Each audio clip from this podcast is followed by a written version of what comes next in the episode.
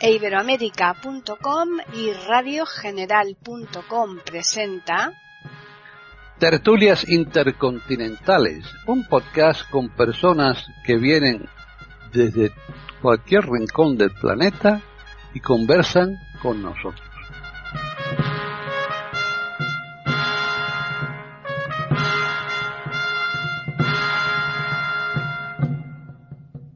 Bienvenidos otro día más a Tertulias Intercontinentales en iberoamérica.com. Soy Paqui Sánchez Galvarro y hoy tengo aquí, pues como siempre, un nutrido grupo de compañeros que me van a acompañar en esta tertulia para hacer una segunda parte de la que dejamos un poco aplazada la semana pasada por falta de tiempo. O sea que vamos a continuar hablando de la ONCE y hoy va a estar con nosotros desde Barcelona Luis María Giral Marsal. ¿Qué tal? ¿Cómo estás? Muy bien, aquí fumándome un Montecristo. Eh, bueno, eso no, eso no está permitido aquí en la tertulia, está prohibido, así que me imagino que será de forma simbólica. Vamos a pasar al siguiente invitado, que también está ahí en Barcelona, Yamile Guzmán, bienvenida. Hola, un saludo, un abrazo para todos y aquí dispuestos a, seguir conociendo más sobre el tema. Muy bien. Pues ya para completar mm, todos los compañeros que están en Barcelona, vamos con Juan Jesús Torres Masip. ¿Qué tal? ¿Qué tal la semana? Hola, buenas tardes. Muy bien. Con aires renovados. Al, al haber estado unos días en Madrid, uno vuelve muy renovado, ¿sabes? Uy, cuánto me alegro. Bueno, pues ahora vamos a dar un salto. Aquí nos plantamos de momento en Argentina, porque allí en Mendoza está la doctora René Escapé. ¿Cómo estamos? Hola, ¿qué tal? ¿Cómo está Paquita? ¿Cómo está todo el grupo de la tertulia? Un gusto estar con ustedes. Es para mí un placer eh, conectarme, sobre todo con esta temática que me parece muy, muy interesante. Y bueno, voy a ver si ahora puedo darme el gusto de hacer algunas preguntillas este, eh, de algunos temas que, que, no se trataron la semana anterior, así que va a ser para mí un placer. Muchísimo gusto y gracias por invitarme. Muy bien. Seguimos ahora muy cerquita de Argentina porque nos vamos a Chile para saludar a Jorge Muñoz. ¿Qué tal? Hola Paqui, hola amigos de la tertulia. Espero que sea muy interesante esta, igual que la anterior, y sobre todo para nosotros acá en Latinoamérica, aprender más de la ONCE. Bien, pues ya finalizamos con nada más y nada menos que con Gabriela Isa, que está en Mallorca. ¿Qué tal, Gabriel? La cola, la, la cola, yo siempre estoy en la cola. Bien, bien, yo soy yo soy modesto, yo me conformo. Y estoy aquí en mi isla, rodeado de agua por todas partes, encantado de la vida y poder aportar lo poquito que sé sobre nuestra organización para conocimiento de nuestros compañeros. El programa anterior eh, no intervine, eh, para los oyentes, por si escuchan este y no escucharon el anterior, que se habló sobre la temática de la Organización Nacional de Ciegos, de la ONCE, eh, un tema tan, tan importante. Eh, dieron un discurso muy, muy bueno. Antonio Elvira, Gabriel Aisha y Joan Jesús Torres Masip, este, y bueno, y me pareció interesantísimo porque aprendí cosas que no sabía sobre todo lo que es historia, todo el proceso histórico, organizativo, político, económico, social, eh, contextual, ¿no? Del pasado eh, y del presente, ¿no? Del pasado más reciente y del presente de la organización, lo cual no, no conocía y me pareció interesantísimo, ¿no? Pero hay cosas que quisiera yo preguntarles hagan de cuenta de que yo soy Doña Rosa, ¿no? Que yo soy eh, una persona común y corriente, que no conoce nada, que, puedo vivir en cualquier este, ciudad latinoamericana, como puedo vivir este, en cualquier esta autonomía o provincia ahí en, España, y mm, por un familiar ciego o un hijo ciego recientemente me entero de que está esta organización. Em, situada en el presente como también en el pasado, si alguien me puede eh, dar un pequeño panorama evolutivo concreto de qué funciones ha cumplido esta organización más allá de lo que de lo que, de que se vendían los boletos y que se vendían este que se vivía que la competencia política con la, con la parte de lotería nacional y todo, toda esa cuestión eh, quiero saber qué, qué hacían con respecto a la educación o sea qué hicieron con los niños ciegos sí, me alegro mucho que hagas esta pregunta René, porque precisamente en la anterior eh, bueno, en la anterior sesión que dimos sobre la ONCE, y dimos entre todos una visión muy amplia de lo que fue la, organización, cómo se gestó, cómo fue evolucionando, toda la parte como tú has descrito, económica, pero hoy íbamos a centrarnos sobre el aspecto de los servicios que presta la ONCE. Yo entonces seré muy breve por no hacerlo largo y dar oportunidad a los compañeros que, saben más que yo de esto, que eh, la ONCE para mí, y creo que es el leitmotiv de la ONCE es la prestación de servicios a sus afiliados. Organización Nacional de Ciegos Españoles. 11. Entonces, la forma de prestación de servicios, de prestar la mayor cantidad y, la mejor calidad de los servicios, es el propósito de la ONCE desde sus orígenes.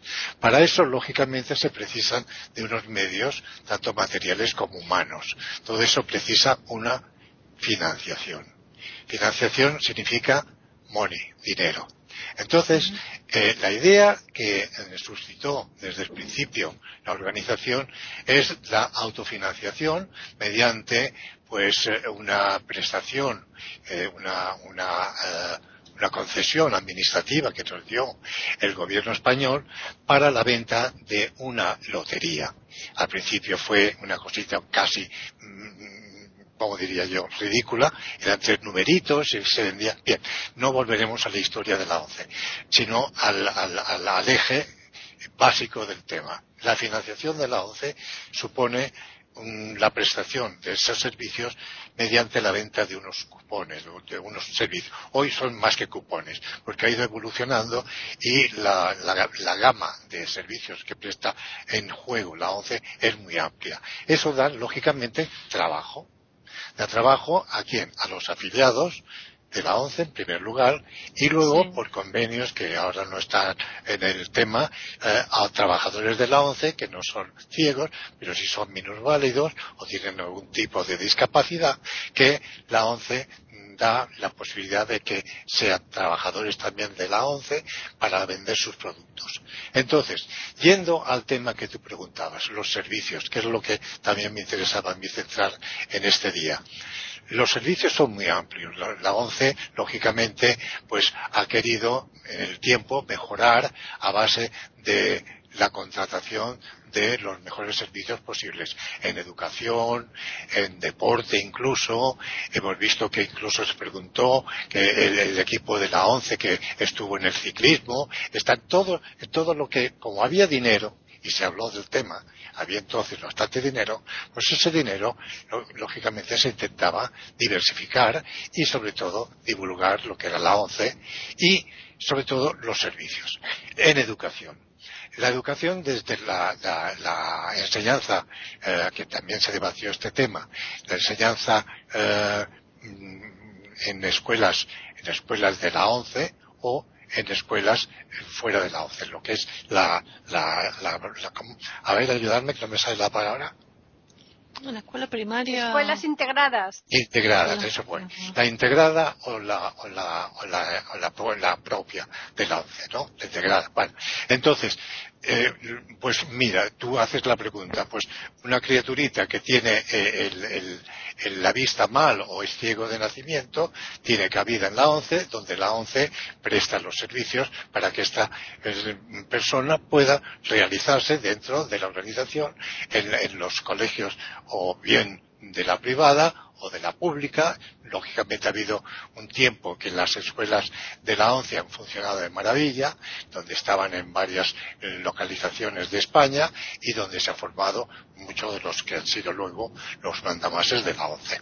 Y doy paso a quien quiera seguir con el tema. Están escuchando tertulias intercontinentales en iberoamérica.com. ¿Pero tiene escuelas propias o, financia la escuela de los chicos o los chicos tienen que pagar una cuota para aprender? no, no tengo claro.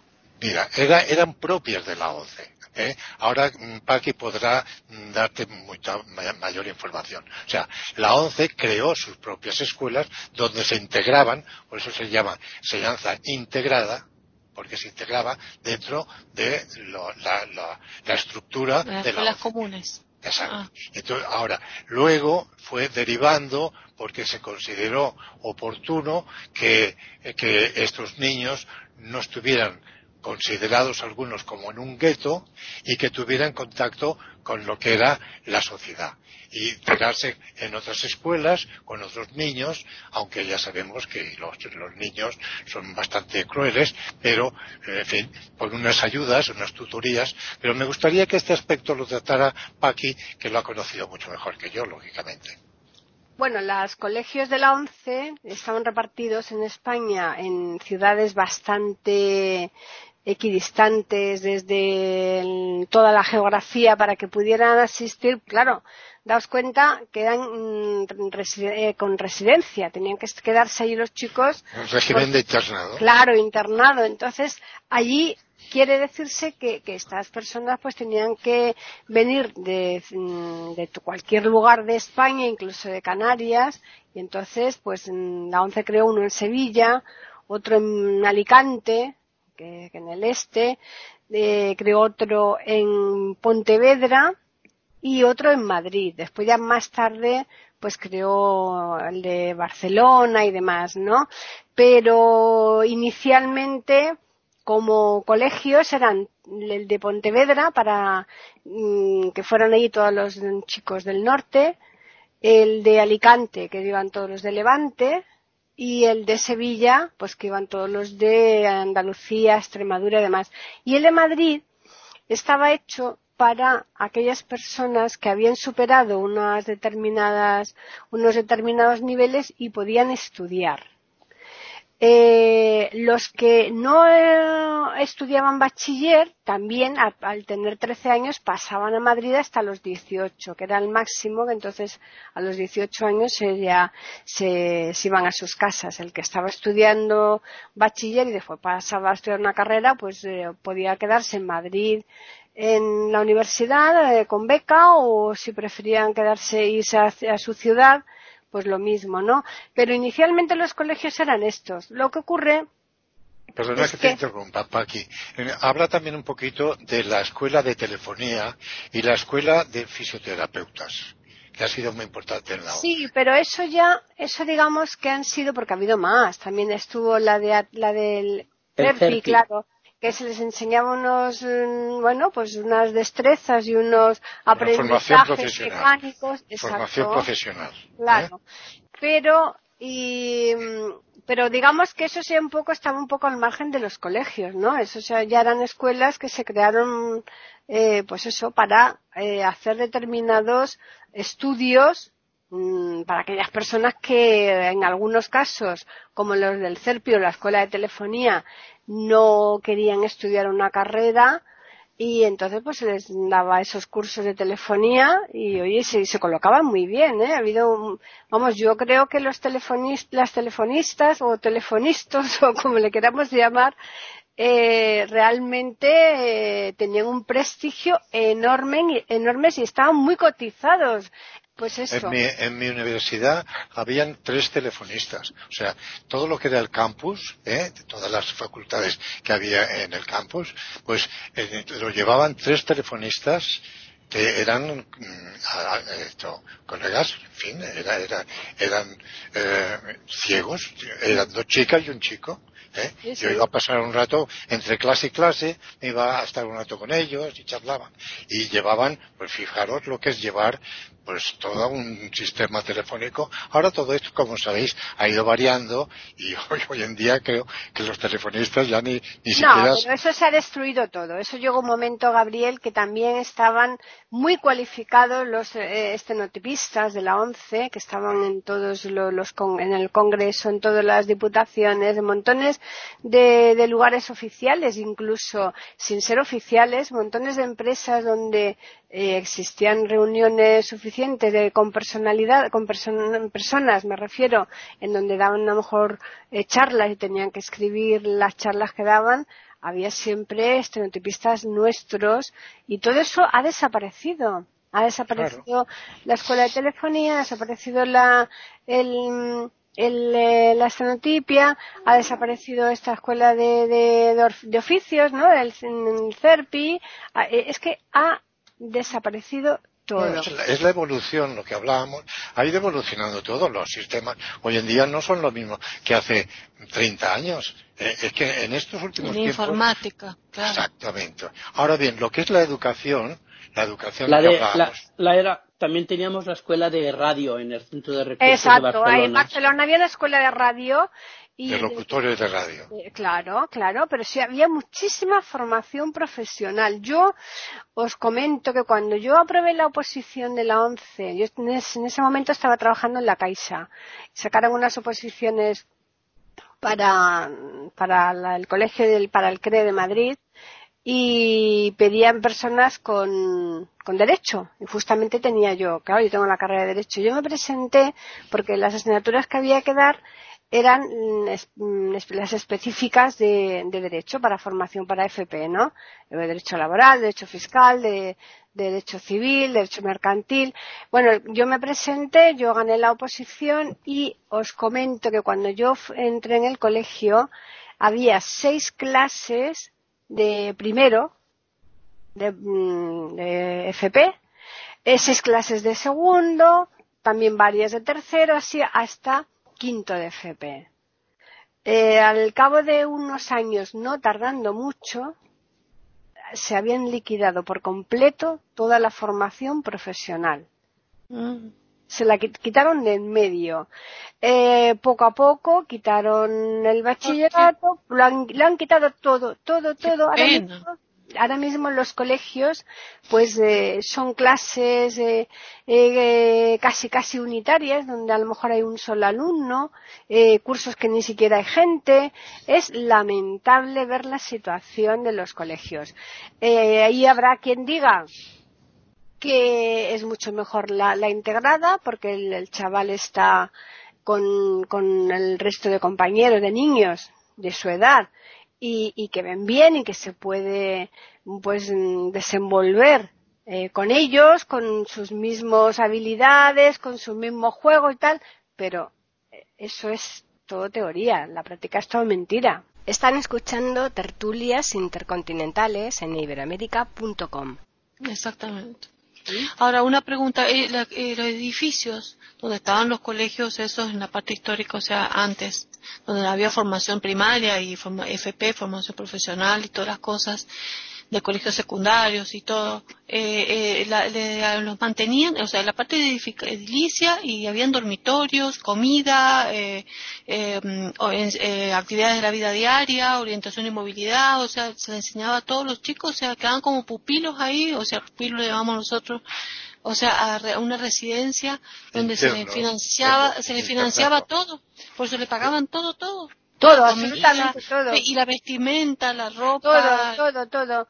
Eh, incluso eh, llegó un momento en que se pensó que para que estuvieran más integrados en su familia, no estuvieran tanto tiempo eh, sin ir a casa, incluso se les pagaba los viajes, de, pero de, de chicos de Canarias, porque los de Canarias eh, iban inicialmente iban a Sevilla hasta los 13 años y después ya a partir de los 13 a Madrid y cada 15 días se iban a Canarias, se iban a Canarias. Los, la ONCE se lo pagaba todo y, una cosa mm, francamente con habitaciones que parecían más que un hotel de cinco estrellas eh, que, Maravilloso, maravilloso. Pero todo eso, bueno, pues eh, se ha quedado ahí. Ha los colegios, los colegios siguen existiendo. Lo que pasa es que estarán vacíos, estarán. Los locales, los locales Claro. son propiedad de la ONCE. Claro, claro. Porque vi Bueno, una yo película yo pondré- una vez. perdona, Perdón. Perdóname, mm, René. Te voy a poner un ejemplo y perdonarme que sea tan personalista. Pero yo estudié una carrera eh, en la universidad de aquí, ya de mayor, eh, ya ciego, eh, porque tenía tiempo, me jubilé, ya no sabía qué hacer, pues voy, voy- voy otra vez a la universidad y me matriculé. Las matrículas me salieron gratis, gratuitas. Las solicité porque la ONCE seguramente las pagaría o por la, por la legislación establecida, pues yo tenía derecho a matrícula gratuita.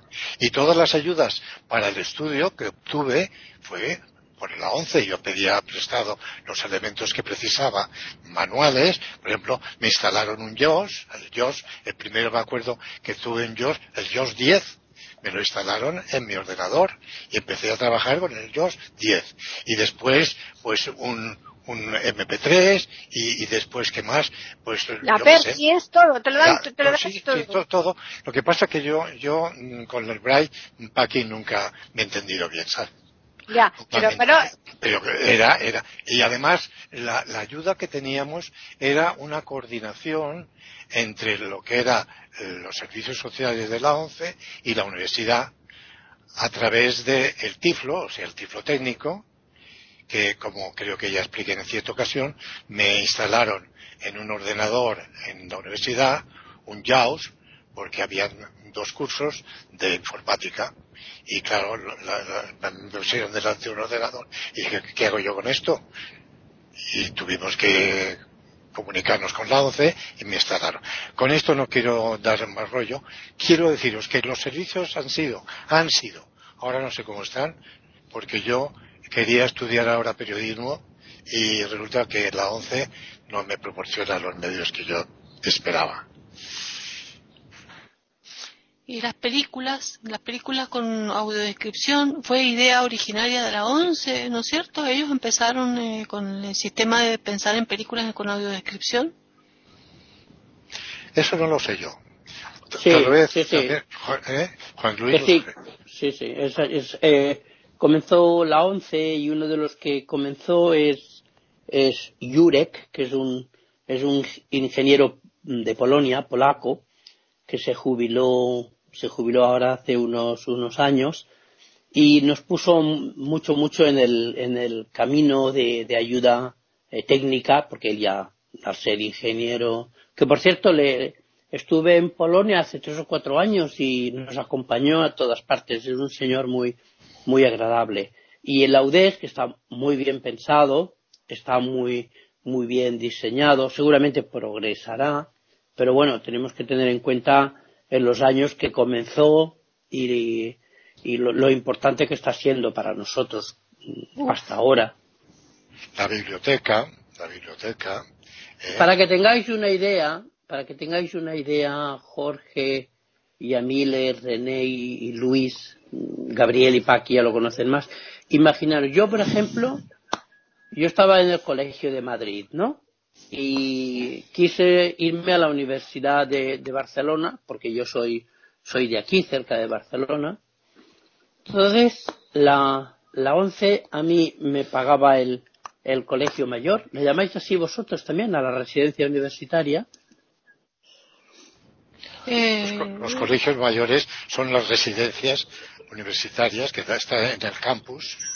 No, nosotros no tenemos residencia, Vale. nosotros tenemos Vale. la universidad, pero te vas a tu casa. No, no. Eh, ya estoy aquí, ¿eh? Disponible. Sí. El una- aula.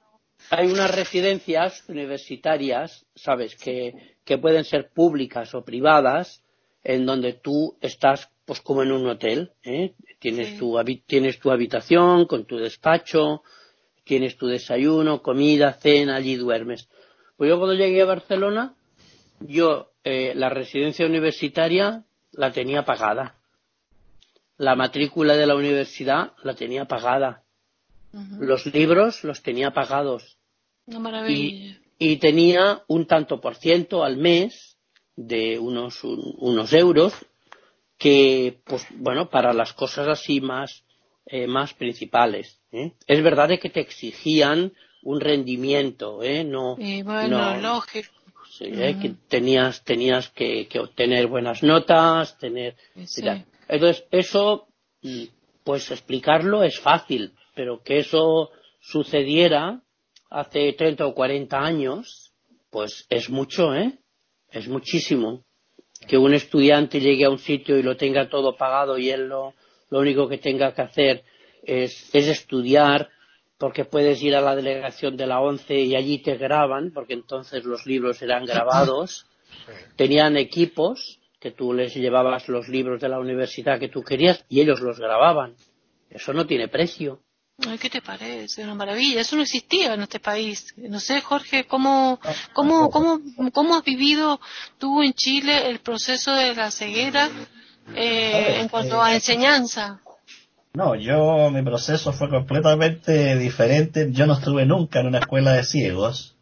El poco tiempo que alcancé a estudiar fue en colegios, entre comillas, normales. Y después mi padre me contrató profesores de todas las asignaturas en la casa, de nuevo que me iban a hacer clases en la casa, cuando yo no podía ir ya al colegio.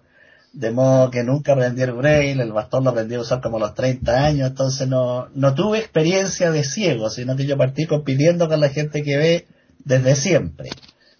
De modo que no tengo esa experiencia. Yo quería hacerle dos preguntas a los colegas ya de España. Eh, primero, esa tremenda infraestructura que decía Paqui que ahora está vacía, esos colegios vacíos, si se aprovecha en algo, se le saca algún provecho o está ahí como un elefante blanco. Y también quiero preguntar qué pasa con los llamados ciegos multidéficit, que tienen otras patologías asociadas, si hay escuelas especialmente dedicadas a ellos, ya sea Juan Jesús, a Paqui o a Gabriel. Bueno, en relación a los plurideficientes, que le llamamos nosotros, eh, más que tenerlos en la ONCE nosotros, eh, ayudamos económicamente a que estén en otros centros. Nuestra ayuda económica depende de la de las posibilidades económicas que tenga la familia. Es decir, en, est- en estos momentos eh, eh, se ayuda, pero te piden tu declaración de renta para saber qué, qué posibilidades económicas y patrimoniales tienes tú. Y si tu familia es una familia que puede, pues la ayuda es más simbólica. Y si tu familia no puede, la ONCE corre con, con la mayoría de los, de los gastos.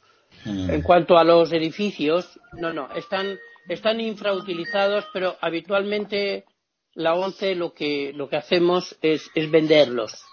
Venderlos porque son, eh, a ver cómo os explico. Eh, cuando tú compras un terreno, tú, si es de compra libre, tú puedes hacer allí lo que tú quieras y puedes vendértelo al precio que tú quieras, al precio de mercado.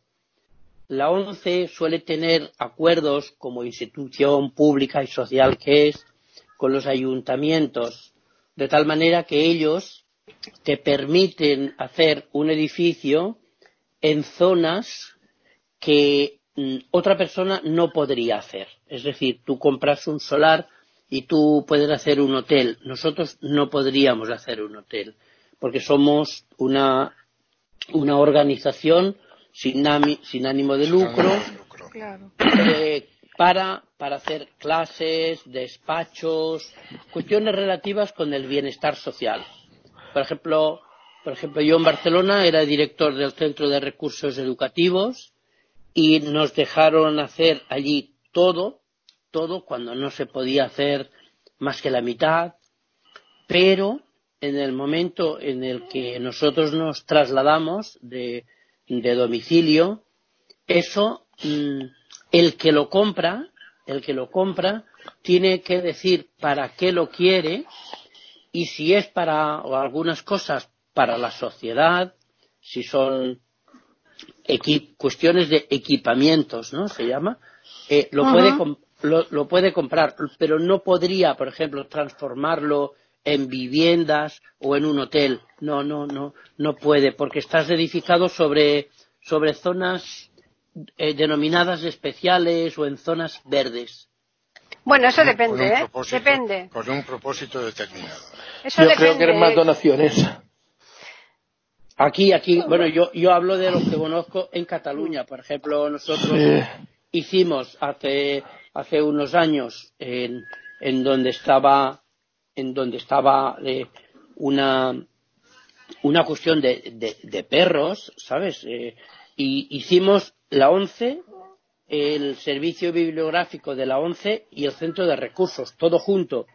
Y ahí no se podía construir más que una planta baja y un primer piso, y nosotros lo hemos construido todo con seis plantas de altura. Pero el día que salgamos de ahí, no, nadie puede comprarlo para hacer un hotel o viviendas, no. Ha de ser un equipamiento social. Bueno, yo hablo de Barcelona. Eso no- depende, eso depende de la calificación del terreno, porque no, no siempre la ONCE edifi- edifica en sitios donde no se puede hacer todo. ¿eh? Entonces, si en donde no se pueda, evidentemente, el día, El- de que, el día que lo venda está claro. Pero, por ejemplo, en el CRE de eh, Vicente Mosquete, ahí parece ser que van a hacer un montonazo de pisos de lujo, eh, porque claro, están ahí prácticamente metidos en la castellana y, y- y eso no tiene nada que ver. O sea, Pero es eso, como, si, Paqui, como si venden en print, por ejemplo, la once de print. Pero, Paqui, estoy hablando, estoy hablando de los, de los últimos años. Es que, claro, Ah, de que los edificios modernos que ha comprado la ONCE los hace en esas condiciones, pactando con el ayuntamiento, porque al ayuntamiento le interesa y a la ONCE le sale muy barato. Pero cuando Paqui me habla del centro de Chamartín, el centro de Chamartín, pues igual es de la ONCE pues desde el año 40. No, no, El perdona que te diga, perdona que te diga, estás un poco atrasado en ese aspecto, porque el colegio de la ONCE se vino, se echó abajo y se hizo nuevo, pues al poquito tiempo de en los años ochenta y tantos, o sea que Sí, el año la 40 propiedad. nada. No, la propiedad. La y propiedad. la propiedad y todo, todo el edificio, porque está calificado para eso, ahí. Eh, yo tengo entendido que la delegación de Barcelona, la parte derecha, digamos, es de propiedad de la ONCE, pero la parte izquierda, donde está el canódromo, se paga alquiler el terreno. Bueno, es que la ONCE tiene muchos edificios que están alquilados, o sea, no, no todos los edificios que tiene, la, por ejemplo, la Dirección General eh, está ahí en la calle Huertas, en un edificio, en la calle Prado, y, y sin embargo, que por supuesto en ese edificio también puede hacer lo que quiera, porque eh, lógicamente está en el centro de Madrid, tiene unas características, y como lo puede tener en el colegio que, que, que se inauguró en el 2000 y bastante aquí en Madrid, de Moratalá, da igual, o sea, que, que eso depende. Yo, os decía, Paqui, Yo os decía de que el Colegio de Madrid, el Colegio de Madrid se tiró abajo y se hizo nuevo, pero, por ejemplo, eh, la ONCE tenía al otro lado de la- del Paseo de La Habana un solar mm, Sí. ah, grande, ¿eh? y, no, y, y- y yo creo no le dejaron hacer nada. En ese solar, mm, la ONCE ni siquiera lo intentó, porque en ese solar lo inscribieron a nombre de otra persona, y eso lo llevó Antonio Perán Elvira, eh, que lo salvó la ONCE de milagro, gracias a Antonio, eh, porque lo inscribieron a nombre de otra persona siendo de la ONCE y, y- y- y en última instancia lo pudieron salvar. Mm. ¿eh? lo vendieron, o sea que ese edificio nunca la ONCE intentó hacer nada. ¿eh? Se decía que a lo mejor igual hacían algo con debajo poniendo un puente por debajo del paseo de La Habana para conectar, pero nunca se, nunca se intentó hacer nada. Y de hecho, ya te digo, lo, lo salvaron de chiripa. Ahí le costó a Antonio y a Hilario Alonso sudor y lágrimas salvar ese edificio de la ONCE. Un- una acotación. Y es que los planes de urbanización de los ayuntamientos suelen cambiar con el tiempo. No son estáticos, sino que van evolucionando. Claro. Y naturalmente la, la naturaleza del terreno urbano puede verificarse y desverificarse. Claro. Quiero decir que puede perder una calificación u otra. Es la única acotación que quería dar. Sí, sí, a tu lo- gran exacto, que, que se puede recalificar, bien para A más voy. o para menos. Eso ¿eh? es lo que quería yo decir. Están escuchando tertulias intercontinentales en iberoamérica.com. Sí, exacto. Bueno, ahora si yo le pregunto, si supongamos que, qué sé yo, doña María, ¿no? Doña María tiene un accidente, tiene unos 45 años y se queda ciega. ¿Y, y qué hace? ¿Qué, qué- qué- qué, mm, le avisan que ahí está la 11, que Sí. puede recurrir a esa institución. ¿Qué, qué hacen con esa persona adulta que, que, que vio perfectamente en su vida y de golpe no ve nada? ¿Cómo acude? ¿Cuántas eh, eh, sucursales o cuántas eh, subsidiarias o cuántas instituciones eh, hay en el país entero de España, entre islas y, y continente de, de la ONCE? Eh, ¿Dónde recurre? ¿Qué se hace con ellos? ¿Se los deja internado? Eh, ¿Se le da una actividad multidisciplinaria? O sea, ¿qué se hace con esa persona? Si pueden A vender cupones. Ten en cuenta una cosa. Eh, un ser humano en general ¿eh? Tiene, el problema de perder la vista o bien nace ciego. La afiliación a la ONCE es voluntaria. Entonces, la ONCE establece unos baremos para No te creas que todo el mundo entra en la ONCE. Es que yo no veo bien. No, no. Tienes que responder a unos baremos establecidos por la ONCE, te hacen unos reconocimientos y te aceptarán o no te aceptarán como afiliado. Y una vez que estés afiliado, dice, bueno, ya es usted afiliada a la ONCE. Aquí tiene su carnet, que por cierto, mañana me tengo que renovar, porque se renueva cada 10 años, y ahora me toca. Entonces, ahora usted puede, de los servicios que nosotros le brindamos, pida lo que sea. Entonces, normalmente es el presidente del Consejo Territorial el que tiene una reunión con ese nuevo afiliado, le explica los servicios. Pero vamos a ver, la división territorial de la ONCE está en delegaciones territoriales. O sea, en mi tiempo, no sé, ahora Juan Jesús a lo mejor lo sabe mejor, seguramente, porque sabe más que yo, y aquí también. No sé cómo está la, la cuestión territorial. En mi tiempo había 17 delegaciones territoriales y luego habían, habían las agencias de las cuales yo fui director de tres. ¿eh? O sea, una distribución territorial para atender a los afiliados y sus necesidades y a los vendedores.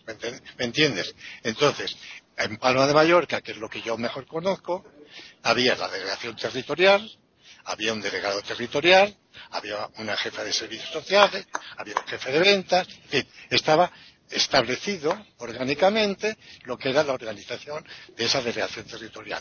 Y luego había la agencia de Manacor, que, que, para que conoce muy bien, Manacor es una localidad de Mallorca, estaba Inca, que es otra, estaba Sawyer y estaba Yum Mayor. Eso en la isla de Mallorca. Dependiendo también de la delegación territorial de Baleares estaba la agencia de Mahón en la isla de Menorca y Ciudadela en la isla de Menorca y en Ibiza, capital, la agencia. Pero eso es una agencia, esa agencia donde iban a, entregar los cupones. Entregar los cupones, la organización no solamente era los cupones, era una oficina que llevaba pues pues fíjate tú, yo tenía dos empleados videntes, ¿entiendes? Y teníamos trabajo suficiente para atender y los oficios, las cartas, el banco. Bueno, pero todo eso es lo económico y la recaudación del dinero. ¿Qué se hace con la persona usuaria, el ciego que necesita adulto? Es, es, eh, voluntario. ¿Qué te van a dar? ¿Cómo le brinda? Mira, escúchame bien. Es que te vuelvo a repetir. Una vez que estás afiliado, la ONCE dice, aquí estamos para lo que usted quiera. ¿Qué es lo que quiere? Quiere vender cupones, como ha dicho. Eh, eh, no, pero estoy hablando de una persona que se acaba de quedar así, acaba de vender cupones No, no, no, no, a ver, a ver. En los consejos territoriales reciben, dependiendo que sean más grandes o más pequeños, cada 15 días o cada mes a todas las personas que han perdido la vista, incluida su pareja o la familia. Y se les explica qué es haber perdido la vista, qué posibilidades va a tener, qué cosas podrá hacer y cuáles no va a poder hacer.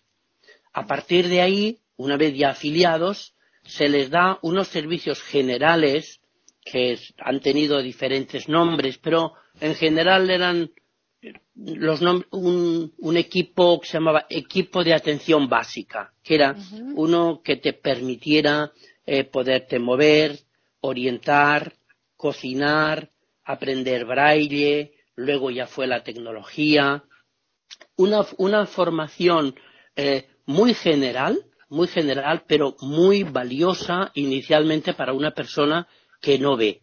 Eso luego tiene ya una profundización en diferentes materias que a ti te puedan interesar más o menos, en estudios, en trabajo, en idiomas, y, y tienes a tu servicio los diferentes aspectos que los centros de la ONCE tienen para sus afiliados, como piscinas, gimnasios, eh, una serie de, clases, o si quieres hacer pilates, o si quieres hacer eh, yoga, si quieres todo eso. Y en cuanto al trabajo, talleres, en cuanto al trabajo, depende de lo que tú hayas hecho hasta ese momento. Porque si tú eres, por ejemplo, mm, eras profesora, pues puede seguir siendo profesora de la ONCE en el momento en que la ONCE necesite una profesora. Si tú eres doctora, yo estoy hablando de cuando yo estaba trabajando, ahora no conozco tanto, pues tú no puedes ejercer como, como doctora, pero sí que puedes trabajar en los servicios médicos como asesora. Yo en el Consejo General tenía un compañero que era arquitecto y un arquitecto ciego no puede hacer nada, pero él fue el asesor de CGS, que era una, una empresa de construcción que tenía la ONCE, y él era el asesor de obras y no ve, pero como era arquitecto, pues era el mejor asesor, igual que tú, tú eres doctora, tú has perdido la vista, no puedes ejercer de médico, pero sí puedes ser una excelente asesora de, de medicina, pues tanto para los médicos de empresa, porque en los centros de la ONCE hay médicos de empresa. ¿Eh? Es verdad que todas estas cosas se van perdiendo porque a medida que los médicos o muchos profesionales eh, se van jubilando, la ONCE opta, como otras empresas, por externalizar estos servicios. La ONCE ha sido fundamentalmente un privilegio para los Claro. discapacitados visuales. Exacto, ¿eh? exacto. Y esas cosas habitualmente se van puliendo y limando hasta tal extremo, pues que Mm. no desaparecen, pero, pero ya no- nunca, la ONCE nunca volverá a ser lo que fue. No, eso es imposible. Es, eh, las cosas destruirlas es muy fácil. Eh, volverlas a construir es complicadísimo, por no decir imposible. Nunca segundas partes fueron buenas. Efectivamente. ¿eh? Y bueno, yo creo que Yamile, que no nos ha dicho nada, yo creo que lo debe tener muy claro o lo debe conocer bastante más a fondo porque eh, Luis, Luis María está con Luis él. María, él, él sí que conoce bastante bien a la ONCE, entonces él, aunque se ha quedado ciego de mayor, pero le pasa lo mismo que, que a Gabriel, pero la conoce muy bien. Entonces, eh, no, Yamile, tú todo esto lo conoces perfectamente, ¿verdad? pues no, estoy aprendiendo bastantes cosas y no sé, sobre todo la, la, las cuestiones de talleres, de, de, pues lamento mucho que se hayan perdido como las escuelas de oficios y todo eso. Mm. Y lo que hacen, por ejemplo, en deportes, si hay algún fomento de deporte actual, eh, cosas de entretenimiento, no sé. No, la verdad es que no sé mucho. Bueno, pues tienes al, eh, al maestro en casa, así que dile que te Eso es explique verdad. que eso lo Eso tienes es fácil. Más complicado lo tiene Jorge y René. ¿eh? Jorge, tú todo es desconocido para ti, ¿verdad? Sí, en general eh, tenía referencias de la ONCE. Hace algunos años recibía una revista llamada Perfiles, Ah, donde sí. incluso escribí un artículo. Pero yo quería preguntarles a ustedes, porque de la conversación que tuvimos con Antonio Perán Elvira, la tertulia anterior sobre la ONCE, nos señalaba que la época de oro de esta institución fue en la década de los 80 Sí. y de ahí ha venido declinando. Entonces yo Mm. quería preguntarle a ustedes qué capacidad de readaptación tiene la ONCE para ajustarse a los nuevos tiempos, las nuevas exigencias, sin desaparecer y al revés, manteniendo su presencia en España. Pues hombre, yo creo que eso es complicado porque mm, eh, por un lado está el tema de las ventas de loterías, las loterías del Estado, que eso lógicamente les hace bastante daño a la ONCE. Y una cosa que te quiere puede decir, em, em, a lo mejor Paquita, que Sí. yo creo que lo más da- daño ha hecho la ONCE no es la Lotería Nacional, porque la Lotería Nacional lleva ya 300 años. Han sido las rifas ilegales, como Prodiecu, y de rifas. Eso es lo que ha hecho daño a la ONCE. No, Bueno, lo que ha hecho daño, yo, más daño a la ONCE, ya lo dije la otra vez, ha sido la ONLAE, la Organización Nacional de Loterías y Apuestas del Estado, porque ha sido la competencia más feroz y sigue siéndolo que tiene la ONCE. Ya.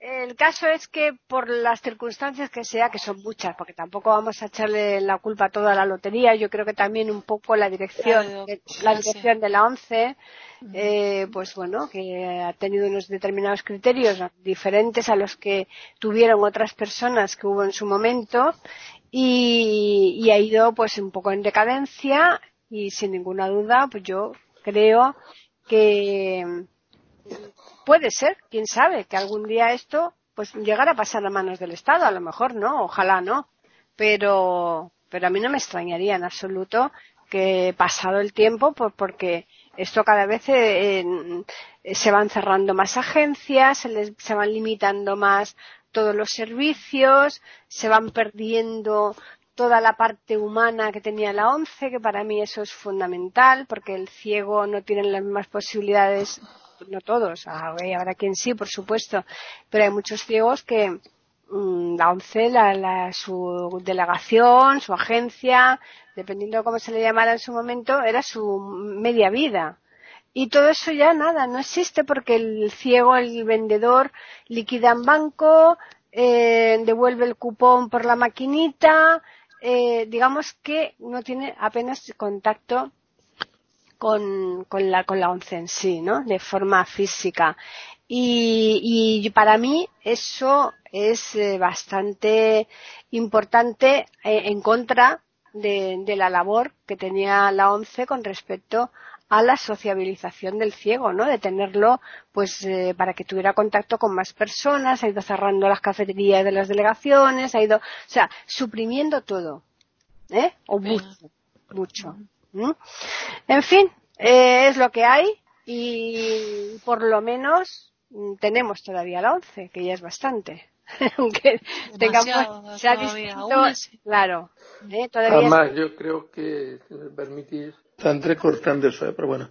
Eh, yo creo que, que la ONCE eh, ha creado los canales físicos, vender en correo, esas cosas, y eso ha perjudicado mucho a la plantilla también, ¿eh? Creo que se ha deshumanizado bastante. Claro, eso es lo que decimos. La parte humana de la ONCE eh, se ha perdido casi por completo.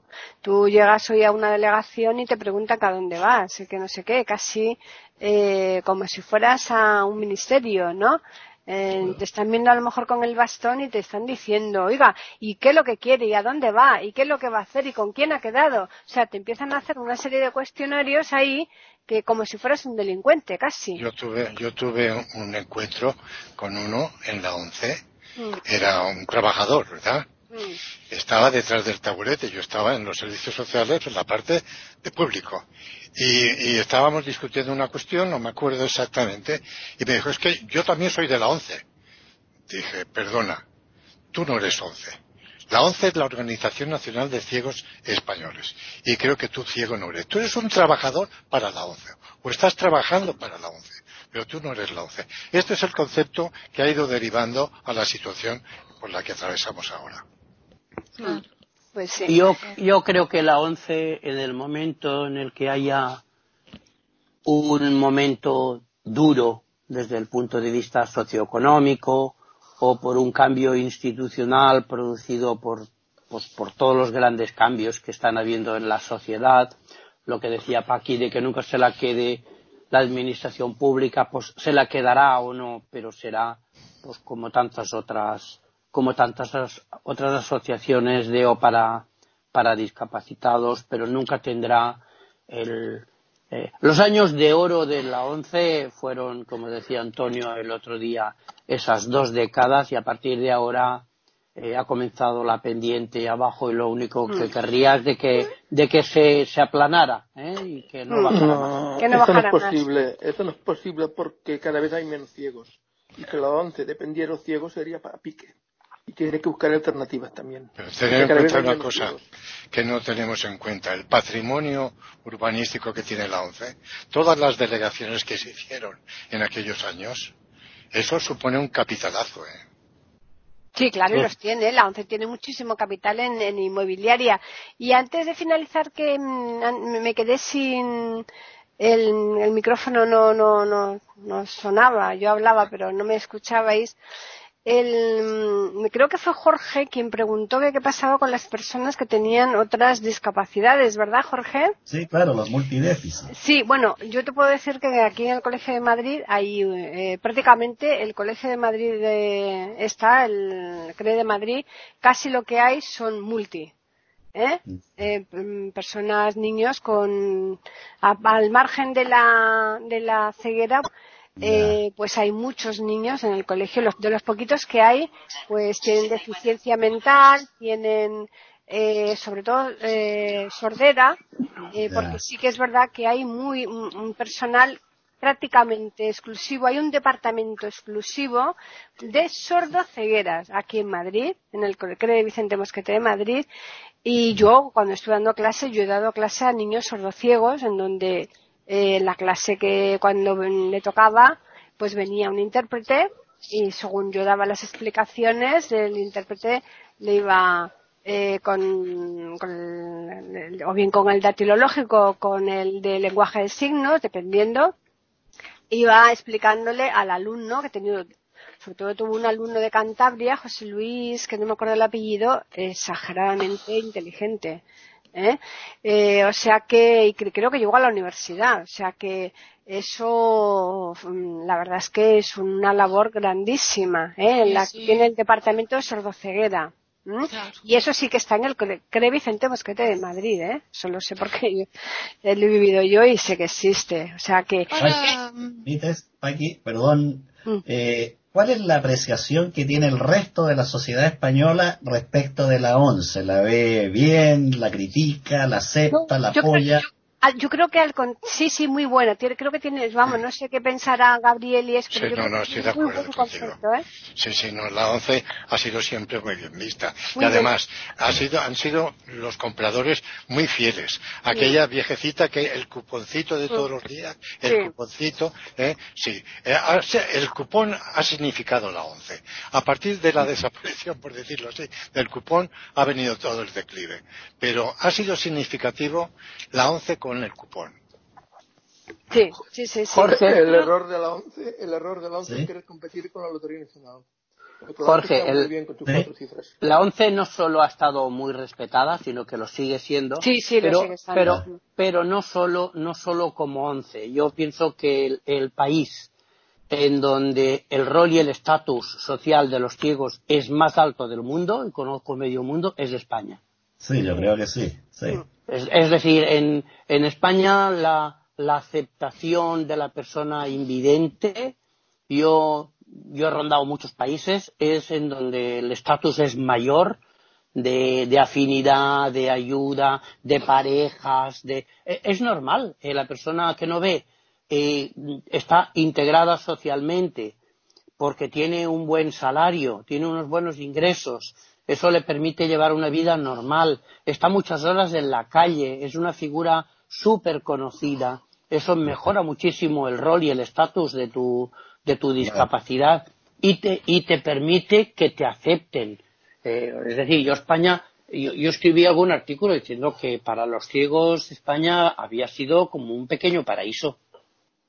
Sí, pero eso, hay que decir que gracias a la ONCE también. ¿no? lo iba a decir, me lo has quitado, hombre, claro, es mérito de la ONCE, no cabe duda, pero la ONCE son los ciegos, el mérito de las personas que han hecho la ONCE como ha sido en su tiempo y lo que pasa que el tiempo ha desaparecido, con ellos ha venido el declive y eh, hoy es lo que es. Porque Pero que cuando tú ganas, cuando tú, cuando tú te ganas bien la vida, cuando tú tienes mucha proximidad con la gente, eres una persona aceptada y entonces totalmente integrada. Sí, pero ya no solamente el apartado económico, Juan Jesús, eh, son otros aspectos también a valorar, a tener en cuenta, muy importantes, y que la ONCE lo ha cuidado, como eh, que sus chicos, o su gente, sus niños, eh, de igual que sea chico que chica, pues tuvieran movilidad, o sea, que fueran autónomos en la calle, que supieran comer, ¿eh? que no tuvieran que decirle, oye, mira niño, que estás metiendo la mano en el plato porque el tenedor se coja así, desde el colegio te enseña cómo partir un filete, cómo esto, o sea, eh, eh, cómo tienes que hacer tal cosa, cómo tienes que comportar. una serie de situaciones que se da en el día a día que en, los sitios donde no ha existido esto, lógicamente los ciegos no saben, porque eso no lo pueden aprender por ciencia infusa. Y eso ha sido un mérito de la ONCE. Y bueno, yo creo que ahora sí vamos a despedirnos, vamos a dar el correo que es tertulias arroba y el Twitter que es eiberoamerica con las iniciales EI y la A de América en mayúsculas. Como siempre, agradeceros eh, que hayáis estado aquí, que hayáis dedicado todo este rato a nuestros oyentes para contarles lo que sabéis sobre la ONCE y lo que y quienes no lo saben, pues para preguntar. Recordamos que estaremos aquí el próximo lunes nuevamente con una nueva tertulia intercontinental.